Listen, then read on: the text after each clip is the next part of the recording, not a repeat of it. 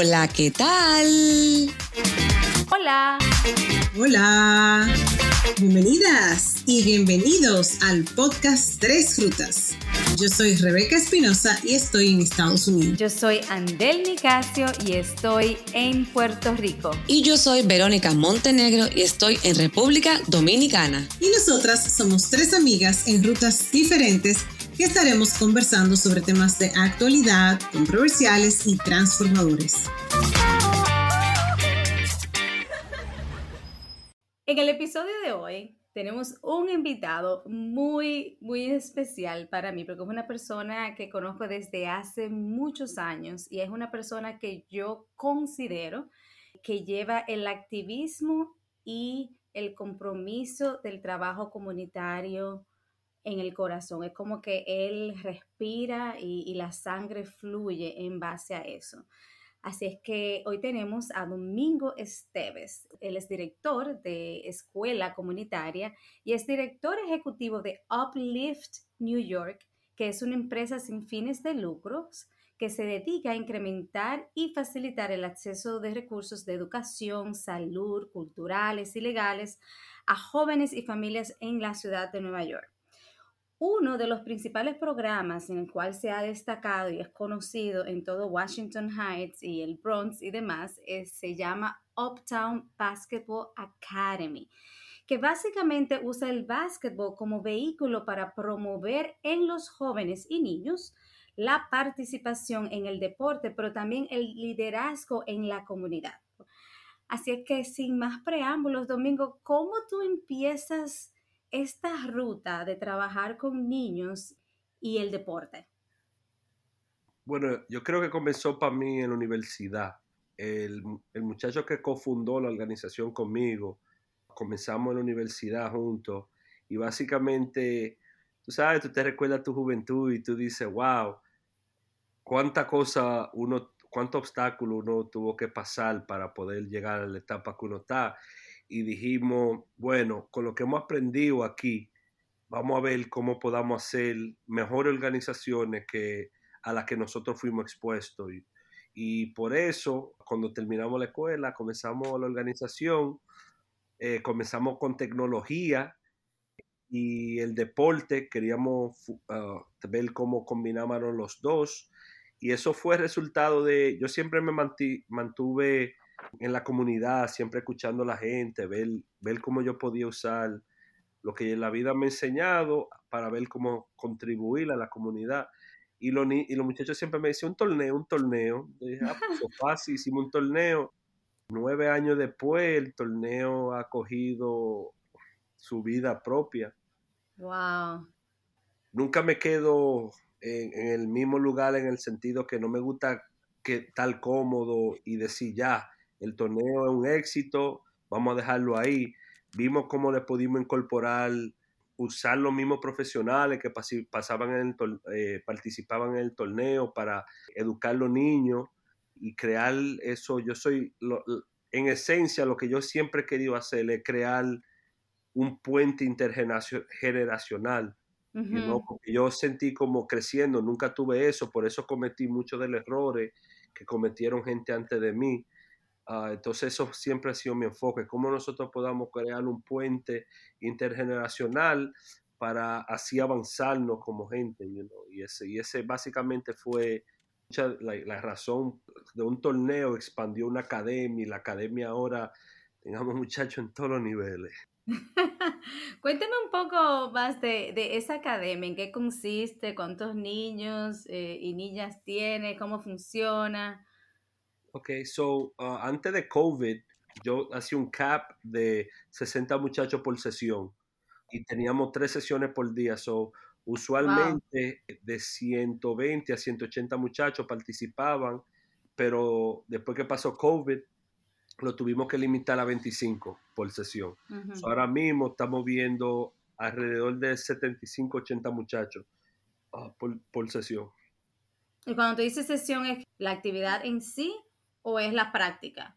Eh, la práctica, so, uno mm. trata de capacitarlo basado en, su nivel, pero al, mismo tiempo uno lo, agrupa por edad. Um, hay niños que, y niñas que tal vez sean un poquito más avanzados, so tú lo subes de nivel, pero todo el mundo está agrupado por edad. Excelente, excelente. Y después, basado en la edad, hay principiante, al intermediario y después avanzado. Excelente, Domingo. Mira algo. Andel te preguntaba sobre la academia, entonces yo quiero confirmar. Estamos hablando de la academia Uplift, right? So, Uplift NYC es un non-profit. Eh, la academia es un programa dentro del non-profit.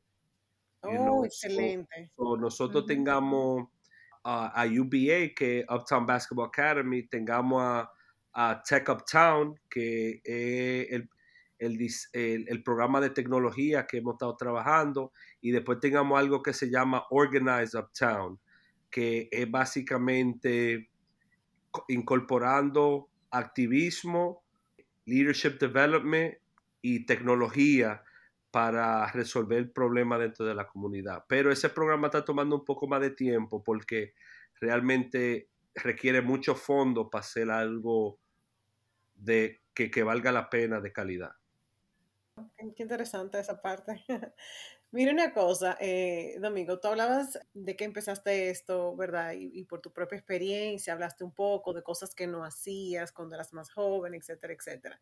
Yo quiero que tú cuentes un poco tu experiencia trabajando con niños, pero también que me digas qué edades, básicamente, con qué edades tú trabajas y cómo es ese día a día en ese programa. Um, so nosotros trabajamos con, uh, ya tengamos dos años con niños de cuatro años hasta profesional ya. You know? so estamos hablando de escuela elemental, escuela intermediaria, high school, eh, universidad y profesional. Ok, espérate, ah. para, ahí. Cuando tú dices profesional, ¿qué sería más o menos un promedio de esa edad? Estamos hablando ya de... nosotros trabajamos um, hasta... Porque uno sigue trabajando, you know? nosotros somos un programa que tiene ocho años. ya los muchachos que nosotros tengamos tienen 25, 26 años, comenzamos con ellos en high school. Oh, so, yo no puedo decir que, que cuál edad, porque ellos se ponen mayor y la expectación es siempre, no importa dónde tú llegues, tú tienes que volver para atrás. So, eso siempre, tú tienes que hacer, como yo siempre le digo, aunque no lo hicieron por ti, tú lo tienes que hacer por la, por la próxima generación. Even though ellos están ya hombres y mayormente hombres que, que, que ya esa edad, ellos vuelven para atrás, hacen campamento y hacen para los niños programación. So, básicamente estamos hablando de 4 a, vamos a decir, 25 por ahora. ¿Y cómo es esa experiencia? O sea, de trabajar con niños, o sea, o sea, niños de cuatro años, que sabemos que es muy diferente esas necesidades y, digamos, todo el proceso de desarrollo en el que están, a trabajar con ya high schoolers y adultos. Cuéntame un poco de esa experiencia para ti personal. Tú, ves la esencia de, de, de, un niño joven, la, lo sano que son, you know, like, la, la, energía para aprender, como los niños usualmente, el niño y niña usualmente ponen su, like, por lo menos tratan, you know, y, y, y se divierten en el proceso. Ya después, mientras ellos van subiendo, ya comienzan, ya la sociedad comienza a impactarlo, you know? ya hay ciertas expectaciones, ya tú comienzas a ver eh, el ego de algunos de los muchachos, ya tú comienzas a ver, eh, you know, uno trata de mantenerlo divertido, pero ya tú comienzas a ver más la, la, competencia ya, yo quiero ser mejor mientras la edad pasa, y no hay nada mal con eso, como uno siempre le dice, la vida toma un balance.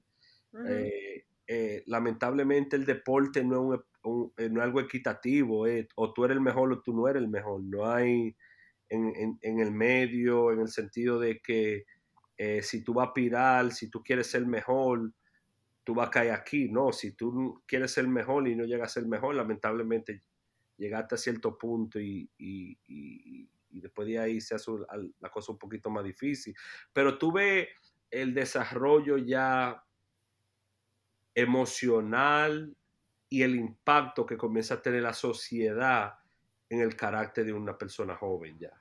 Porque ya va de... Eh, ahora yo veo más joven usando tecnología, soy yo tan expuesto a TikTok, a cierta cosa, haciéndolo su baile y su cosa, ah, pero ya tú comienzas a ver como la presión social ya comienza a impactar cómo, cómo ellos reaccionan a ciertos momentos que lo hacen feliz, ya ellos son bacanos o reaccionan así. ¿No? tú comienzas a ver mucho de la, de la dinámica social desarrollándose. Mira, una preguntita. Y en, esa, en ese orden del programa que ustedes tienen allá, eh, que reciben chicos desde los cuatro años, ¿cuál es el perfil de, los, de las personas acompañantes? O sea, de ustedes, los que son los coach, los profesores. ¿Tienen un grupo también de psicólogos, de orientadores, imagino? No, lo, lo, que yo tengo para atrás son atletas profesionales para atrás. So, tiene que ser personas que tuvieron que llegar a cierto nivel eh, en su carrera para poder venir para atrás y, realmente demostrarle a, los participantes eh, qué significa ser successful, tú sabes, porque al fin del día nosotros podamos decir lo que queramos y tener buenas intenciones, pero también queramos eh, crear un ambiente donde los muchachos sepan que están trabajando duro por algo y, y, poder reflexionar eso en la persona que lo está educando a ellos, porque hay veces que, bueno, yo personalmente no creo en la buena intención, you yo creo que cuando se va a hacer algo, se identifica la meta, se identifica los milestones que uno quiere y, y estar muy claro en eso, porque a veces buenas intenciones hacen más daño a veces que, que, que ayudan. Muy interesante eso. ¿Cómo, cómo tú... Me gustaría explorar un poquito más eso acerca de las buenas intenciones de los atletas profesionales que vienen, como quien dice, yo, yo, yo siento que como dar de nuevo a la comunidad. Hasta cierto punto, un poco de lo que recibieron, aunque tú mencionaste, aunque no te hayan dado nada, tu rol es también de brindar a, a otra, a, la, a las generaciones que están subiendo. ¿Cómo tú haces esa, e, esa conexión y, cuéntame un poquito más del perfil de, esos profesionales?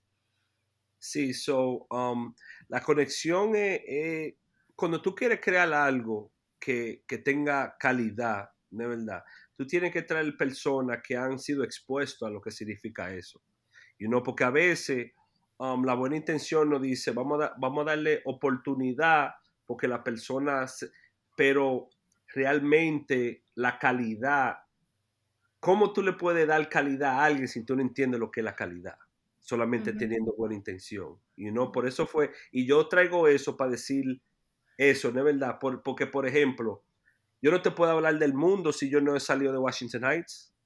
Entonces, ¿cómo yo te puedo pintar una, foto del mundo si lo único que yo estoy confinado a los 50, 60 bloques que, que, que, que, es la ubicación de Washington Heights? Si yo trato de ser muy ah, intencional cuando yo busco una persona que se enfoque en lo que es la meta de, de ese ciclo para asegurarme que esa persona ha sido expuesta a un calibre alto de eh, la meta de ese ciclo. Por ejemplo, si yo quiero um, asegurarme que los muchachos aprendan mejor y las muchachas aprendan mejor a pasar la bola, que entiendan ya, vamos a decir que, que lo estamos preparando para jugar.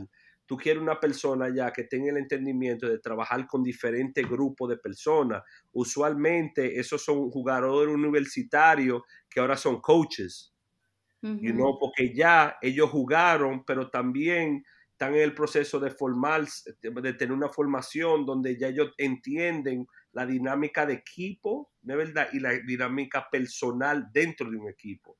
So, yo tengo una persona así para enfocarse en ese ciclo, para que ellos vean, ve, fulano fue universidad, pero ve, fulano también fue coach de la selección nacional, él es coach de una de las top uh, eh, prep schools en New Jersey. So, yo quiero que ellos entiendan que el esfuerzo que nosotros hagamos es de proveerle lo mejor que intercesiona todo lo que queramos enseñarle a ellos. Tú sabes que escuchándote, yo lo que siento hasta cierto punto, y tú me corriges si es, si es eso o no, porque yo siento que el deporte, a veces muchas personas hacen el deporte, pero como que no se lo creen. Como que no creen que es posible, como que lo hacen más, bueno, hay que hacer deporte, pero de ahí a llegar a un nivel profesional, son muy pocos los que llegan. Y yo siento, y puedo estar eh, totalmente errada, no, no, es mi área, de que esa conexión quizás que tú haces, de que vean, bueno, aquí es una persona que nueve años atrás pasó por aquí y mira dónde llegó. Y ahora viene de nuevo y mira, te puede demostrar como con más validez, diría yo, con cosas reales de lo que se puede lograr profesionalmente si quieren enfocarse en eso. Eso es, eso es como la vida, you know? yo soy creyente en la, evolución, you know? el que no evoluciona desaparece, ¿no es verdad? Y eso es el, deporte así mismo. El deporte, tú llegas a cierta etapa ya donde tú tienes que evolucionar para la próxima etapa. Y esa próxima etapa tal vez no sea yo, no, sea mi programa, pero nosotros también tengamos los recursos para ayudarte a navegar esa próxima etapa. Y no porque ya ahí no es de venir a la academia, practicar todos los días, ya ahí es de tener acceso a un gimnasio donde tú puedas practicar y después cuando tú te, vamos a decir, en cualquier otro estado, ya tú tengas, porque muchas de las familias que de nuestra comunidad no tienen el acceso a, la, no tienen el acceso financiero para poder desarrollar atletas de alto calibre. Por eso es que tú ves que muchos de los atletas, si tú buscas su dinámica familiar, o que el papá fue atleta, la mamá abogada, que esto, que lo otro. Ellos tienen muchos componentes que lo ayudan a propulsar a ese nivel. Eso no es de que tú oyes cierto caso de fulanito que llegó de la calle y subió y propulsó, pero si tú veas hasta dentro de ahí, hay host families que cogieron a esos muchachos. Entonces, evolución. Cada, cada nivel va a tener ciertos requisitos que va a necesitar para poder propulsar para el próximo, para evolucionar para el próximo. Entonces, lo que nosotros tratamos de hacerle, proveerle una base, pero también proveer la asistencia mientras tú eh, eh, navegas las otras iteraciones. You y, eso, y en eso, por eso es que nosotros podamos decir que tenemos muchachos en todos lados, porque aunque no vengan para la academia, ellos como quiera se benefician de algún recurso que nosotros proveemos. Excelente. Exacto. Mira, ahora que tú mencionas eso de las familias, me llegó a la mente preguntarte cuál ha, sido o han sido esas historias de esos niños o esos jóvenes que a ti realmente más te ha impactado. Yo, yo siempre, like, y no voy a decir nombre porque tampoco, you know, like, hay, no entre en problema, no entre en problema. no, no, no, porque también, también uno no quiere ver, porque en muchos casos uno realmente reemplaza a muchas familias, you know, like, llega a cierto nivel donde los muchachos están hablando más contigo que con su propio mamá y su papá.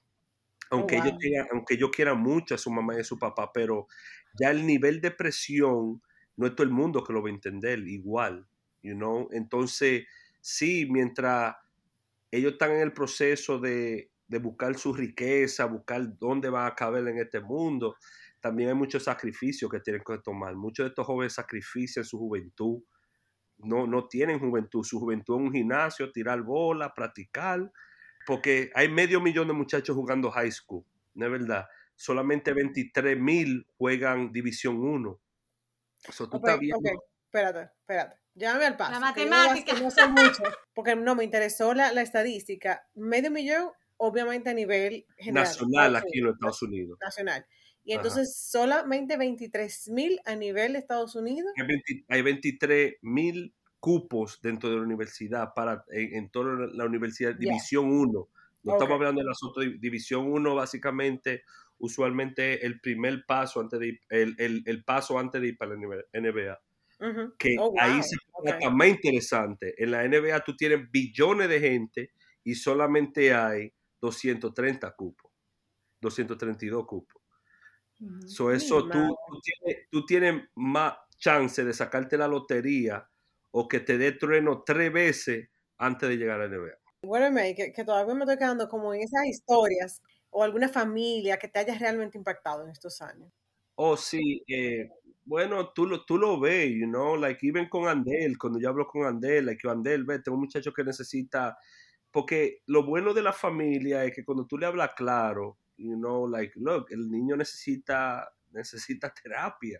Ya eso, hay, cierta, hay cierto bloqueo que son mental, ya, ya no es su talento, es, bloqueo mental por el trauma de crecer en el ambiente que crecieron. So, Cuando yo veo, yo, yo siempre digo, la cosa más chiquita a veces, you know, un referido a un psiquiatra para poder romper el ciclo de trauma, esas son las cositas que realmente uno, porque son cosas que nuestra comunidad no te puesta y, usualmente no lo haría, porque yo no soy loco, you know, pero realmente no es para loco, a veces uno tiene cierto bloqueo, cierto trauma que si tú no lo identifica y, comienza a lidiar con ellos, la vida se te complica mucho. You know? eso sería uno de los casos así, you viendo cómo uno puede romper el ciclo, digamos. Los, ciclos, you know, es, es, es, es uno de, la, de, la, de, de lo que más feliz me hace cuando yo veo que un niño por primera vez, el primero que va para la universidad de su familia, con una beca paga full. Los niños de Santo Domingo que tienen la oportunidad de venir aquí para hacer su bachiller aquí, se vuelven estrellas aquí. Christopher Duarte, por lo menos. Estamos hablando de, la estadística, no es verdad, pero Christopher Duarte, uno de esos muchachos también, y él, y él ha participado en nuestro programa. You know, y él es dominicano, nacido en Puerto Plata, que fue drafteado el, el pick número 13 el año pasado. Y no so hay caso ahí, y, por eso es que es importante, cuando yo digo reitero, es, lo que me hace feliz a mí es rompiendo esos ciclos, esos, esos, esos ciclos de trauma. Exacto, o sea, tú estás diciendo que hay chicos que definitivamente tú les puedes identificar el talento que tienen y las habilidades para el deporte, pero sin embargo tienen ese bloqueo mental y no son más exitosos precisamente por eso. Pero eso lo vemos con, hasta con los mismos peloteros, no hay que ver, uno ve mucho, de, estos ciclos son, son de verdad, like, son, son, son dañinos y, y, y le pasa usualmente o, o se pone en, en, una plataforma tan grande y realmente nuestra comunidad no puede tomar ventaja de eso porque ellos todavía están bregando con su trauma y con ese, y con, y con ese círculo, you know, que a veces lo trae para atrás de donde ellos tanto han peleado para salir. Y Domingo, eh, que tienes tanta experiencia trabajando en programas con, con, chicos y jóvenes, ¿qué tú entiendes que, que enfrentan los jóvenes hoy día? ¿Cuáles son los desafíos que ellos tienen y por qué no hay más interés en el deporte? Que ahora mismo a tener tanto acceso a información, la verdad, la verdad es fuerte. You know? so, si tú me estás diciendo a mí que yo no voy a llegar donde yo quiero llegar, la mentalidad y, y, hay que ponerse en el cuerpo de cuando uno era joven. Hay ciertas cosas que te decían, son muy, son muy pocos los que perseveran, ¿no? me dicen, yo lo voy a hacer como quiera, pero si a ti te dice que tú no eres bueno en algo, tú lo vas a soltar de una vez porque tú dices, yo no voy a gastar mi tiempo en esto. Entonces, hay veces que nosotros como adultos llegamos y, ya tenemos mucha experiencia de vida, que nosotros we assume que, que nosotros entendemos todo, pero el proceso que nos trajo aquí a veces nos deja saber a nosotros que nosotros fuimos esos muchachos y esas muchachas que estamos hablando también, pero que el contexto social ahora mismo tal vez sea un poquito diferente, porque ahora tú no tienes a todo el mundo grabando, tú no tienes tanto acceso. En una casa que no hay internet ahora mismo, una casa que, está desconectada básicamente del mundo, Y, eso, y en ese ambiente fue que nosotros crecimos. Yo tengo 33 años, yo vine a ver el internet a los 12, 13 años, pero no tuve el acceso como tienen estos muchachos ahora. Como yo le digo a los muchachos, eh, a, los entrenadores, es muy fácil pasar juramento, ¿no es verdad? Cuando tú no entiendes lo que es que te estén grabando, tirándote fotos, toda la tanto contenido al mismo tiempo que cualquiera se vuelve loco si no tiene esto fuerte. No, totalmente. O sea, eh, pensando en, en, la presión que significa el tú exponerte a jugar públicamente y ahora más que todo el mundo alrededor tuyo tiene cámara, tiene video y demás, y tú no sabes hasta dónde va a llegar eso. O sea, la presión se amplifica a una magnitud imposible de controlar tú, estás jugando defensa, estás jugando bien, viene un fenómeno, te donquea, te ese video viral, la cara tuya en todos los lados, es una presión fuerte. ¡Ah! hay, hay muchachos que, que a veces dicen, bueno, como esto no es para mí, déjame tratar algo. Pero como yo le digo a ellos, si realmente te gusta el deporte, hay diferentes áreas dentro del deporte que se puede trabajar también, no solamente tiene que ser la cancha. Así es. Mira algo, y quiero volver atrás porque dijiste algo que me llamó mucho la atención, que lo decíamos incluso antes de empezar a grabar, que tú trabajas con niños, niñas, adolescentes. Entonces, siendo históricamente básquetbol un deporte de masculino, básicamente, cuéntame un poco cómo es esa experiencia de niñas incursionando en el básquetbol, cómo es esa receptividad y cómo tú ves el futuro de la mujer en este deporte. Yo no tengo, yo no puedo decir que tengo vasta experiencia entrenando niñas, pero yo lo que te puedo decir que cuando las niñas van al gimnasio son feroz también, ellas no cogen esa, tal vez los varoncitos tengan más fuerza, pero ellos van para allá a jugar y tú la ves, y no, pero se, se, se, se, ve la diferencia, pero al mismo tiempo tú también ves la importancia de carácter que aunque haya la diferencia, siempre hay algo que va a balancear el juego, you know, so, y además, like, you know, el, el, futuro es mujer, tú lo estás viendo ahora, todo, toda la historia que se está haciendo eh, recientemente, tú sabes. Claro. Yo quiero hacerte una pregunta y que tú puedas tal vez hacérsela luego a tus pupilos. ¿Tú preferirías ser el mejor jugador en el peor equipo o el peor jugador en el mejor equipo? Bueno, eso depende de la gente, you know, like, yo como atleta, yo, yo quiero ser mejor. Las circunstancias donde me pongan realmente no es problema mío, you know, porque al fin del día tú quieres ser mejor. So, yo voy con el mejor y a, y, a lo, y a lo bueno que disfruten mientras yo soy, todavía soy, tú sabes, porque al fin del día, y, y eso es lo que yo digo, ¿no es verdad? Por eso fue que yo traje lo de la buena intención, la buena intención te va a decir a ti, yo quiero tener un ambiente ganador, de ti lo otro, pero un, pero un, atleta, la mentalidad es, yo quiero ser el mejor, a mí no me importa en las circunstancias que tú me pongas porque me vas a pagar como quiera, pero yo quiero ser el mejor en lo que yo hago. So, mientras yo sea el mejor, tú me puedes poner donde tú quieras. Me gustó esa. En este ámbito, ¿cuáles recomendaciones tú le darías a esos chicos y jóvenes que quisieran emprender la ruta del deporte eh, a nivel profesional? Verónica, yo te voy a decir la verdad. Usualmente el consejo no es para los muchachos. El problema más grande que tienen esos muchachos son su familia, su mamá, su papá, porque como yo te estoy diciendo, como estamos luchando con, con, esa, con ese ciclo, ¿no es verdad? El ciclo a veces es perpetuado por, no cuando ellos están con nosotros, cuando ellos vuelven para la casa y se reencuentran con, la, con el opuesto a lo que nosotros estamos tratando de hacer. Entonces, cuando tú tienes la conversación con la mamá y el papá, tú eres claro con ellos, tú sabes, mucho que no, que no es esto, que no, yo, es que So, el consejo que yo daría, uno quiere ayudar a los jóvenes, tiene que asegurarse que el ambiente que donde ellos van a estar es conducivo al ambiente que ellos, tú quieres que ellos evolucionen. So, hay que comenzar en la casa.